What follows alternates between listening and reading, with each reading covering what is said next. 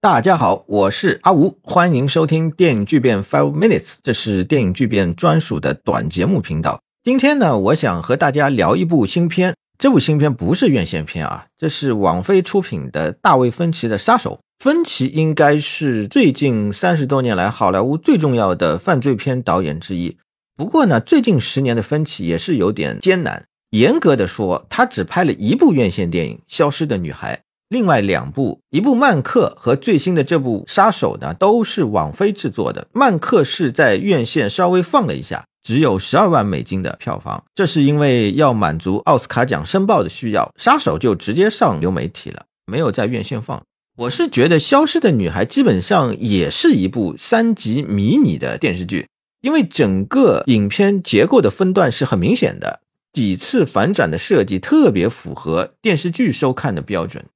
所以芬奇和斯科塞斯一样，最近几年也是在媒体上大肆的吐槽超英美漫大片。他觉得像他这种拍中型成本的导演已经没有拍片机会了。确实啊，这个芬奇最近几年也和电视剧结合的比较紧密，《心灵猎人》《爱死亡和机器人》的第三季他都参与了制作。反正现在的芬奇基本上可以说是一位比较偏向流媒体的电影电视人了。杀手这个电影呢，是入围了今年威尼斯电影节的主竞赛单元。一般来说，犯罪类型片是很难入围这种级别电影节的主竞赛单元的。所以呢，这个电影肯定是有一些不一样的东西。我看中文媒体对这个片子的评价呢比较一般，至少比美国媒体要差不少。我个人是觉得这个片子不差，但是呢，也谈不上多么的高妙。这个片子特别的点在于，杀手类型片中呢，嵌入了存在主义的主题，但是呢，这个主题并没有真正的深化进去，没有像特伦斯·马里克那样从形式到内容都嵌合的非常完整。因为马里克也是拍存在主义的，而且呢，现在讲这个主题呢，稍微有点过时。整个电影是六个章节。是讲法斯宾德扮演的杀手因为执行案件的一次偶然性失手引发的后续危机，涉及到复仇，涉及到逃脱等等。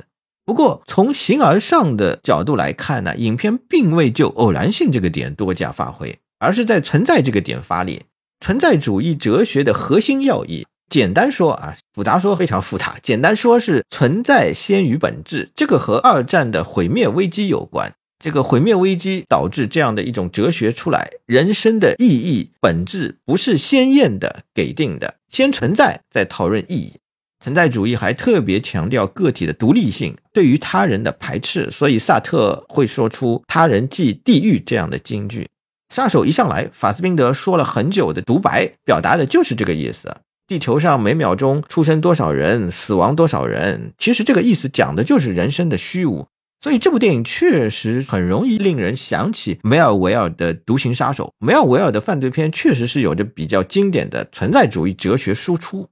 杀手的问题是，他没有把这套哲学思想整个的融入到影片的内核当中去，形式层面感觉不到这种感性的哲思。马里克拍的那些存在主义电影，摄影机一直盘旋不定的在角色周围游转，犹如一个上帝的视点。再加上角色不停的独白，形成一种高强度的神奇一般的带有强烈形而上意义的感性哲思。我们再来看《杀手》这个电影的叙事结构，它是分成六个章节。芬奇倒也没有一门心思的给弄成打关游戏，六个章节就打关打六个，他没有。但这个电影确实是有着强烈的类型片的元素。比方说，法斯宾德在酒店里面，他一进那个酒店的房间，就用一个杯子放在门把手上，这样的一些细节的设计。再比如说，杀死律师那场戏，他怎么去超市购物，如何打扮成清理工进入办公楼，这些细节、这些节奏都做得很好。当然了，对观众来说，感官上最爽的一场戏，肯定是那场打斗戏。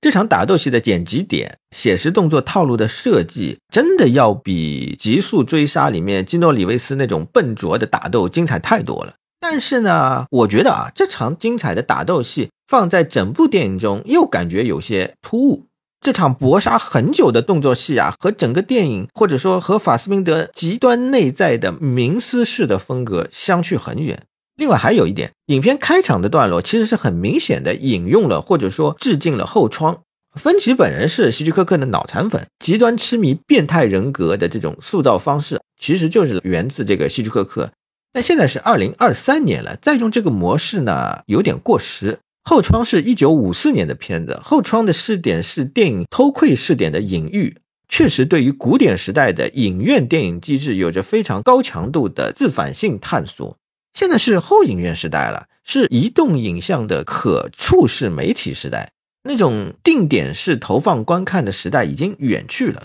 所以这种场景的设计其实是意思不大，不太有先锋性。还有一点呢，就是我觉得影片的结尾也是有点保守，杀手和女友最终是非常平安的团聚，那种存在主义哲学的绝对个体化的孤独感一下子消失了。所以我是觉得芬奇要驾驭这类电影还是难度挺大的，哲学性反思并不适合他的风格。我觉得芬奇的最佳作品还是《十二宫》这个电影和《杀人回忆》有点像，都是反复描述一起无解的罪案。而罪案本身是社会意识形态的显现，杀人回忆对应的是韩国当代社会的转型，十二宫的无解和六零年代美国社会一系列民权运动、反主流文化运动以及这个越战引发的历史叙事危机捆绑在了一起，并且对媒体自身也有很深刻的反思。